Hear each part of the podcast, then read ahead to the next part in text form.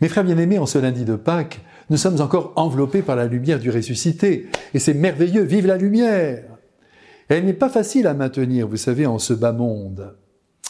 Je me souviens du grand chef d'orchestre, Laurine Matzel, qui toute sa vie a dirigé, tout habillé en noir. Et quand on lui demandait pourquoi, il répondait Tant qu'un pays sera en guerre, je ne quitterai pas cette couleur.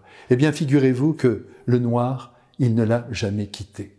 Mais oui, au milieu des ombres de ce monde, il est donc bon de demeurer près de ce tombeau d'où le Christ est sorti pour rejoindre l'univers de la lumière absolue qui brille dans le ciel de son Père.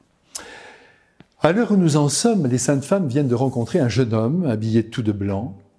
En fait, c'est un ange qui leur annonce sans détour que le Christ n'est plus là. Et comme un bon agent immobilier, il montre la pierre toute nue, signe que le corps a disparu. Et l'ange ne s'en est pas tenu là.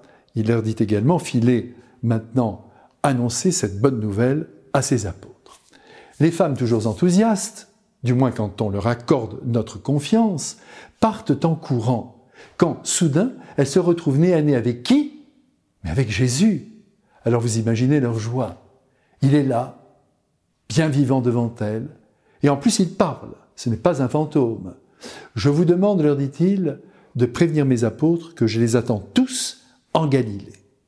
Tout est clair, sauf bien sûr dans la tête des autorités religieuses du pays, quand ils vont apprendre notamment ce qui s'est passé.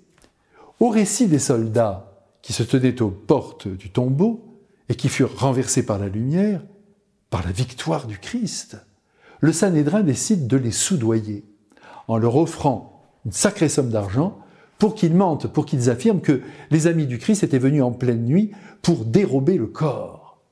C'est bien connu, vous le savez, quand on veut tuer son chien, on dit qu'il a la gale.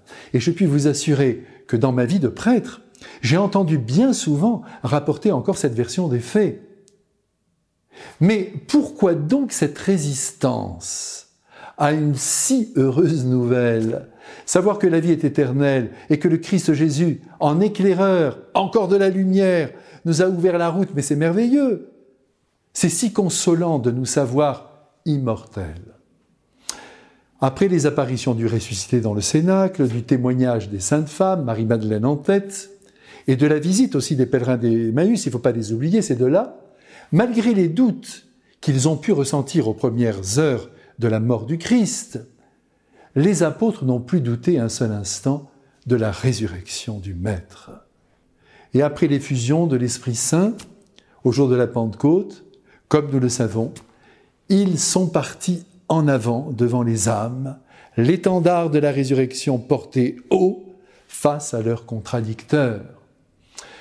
Entre nous, je vous le dis bien simplement, je ne crois pas qu'il y ait une meilleure nouvelle à donner au monde que celle de la résurrection, qui d'ailleurs nous attend tous si cette vérité pénétrait les esprits et les cœurs, eh bien les hommes se réveilleraient chaque matin plus paisibles, moins inquiets face à la mort, et bien sûr face à la maladie, même si celle-ci est incurable. La foi en la vie éternelle est le meilleur remède contre tous les sales coups que la vie nous offre, en nous décourageant. Certes, nous gardons les pieds sur terre, nous aimons cette vie présente malgré ses limites, mais nous ne gardons pas la tête froide, mais bien chaude, en songeant que toutes les souffrances sont temporaires. Il faut nous en convaincre. Et que l'éternité, pardonnez-moi ce pléonasme, est éternelle. Allez, c'est le moment, greffons de l'avenir au monde en annonçant la victoire de la vie sur la mort. Que le Christ de Pâques nous bénisse avec le Père et le Saint-Esprit.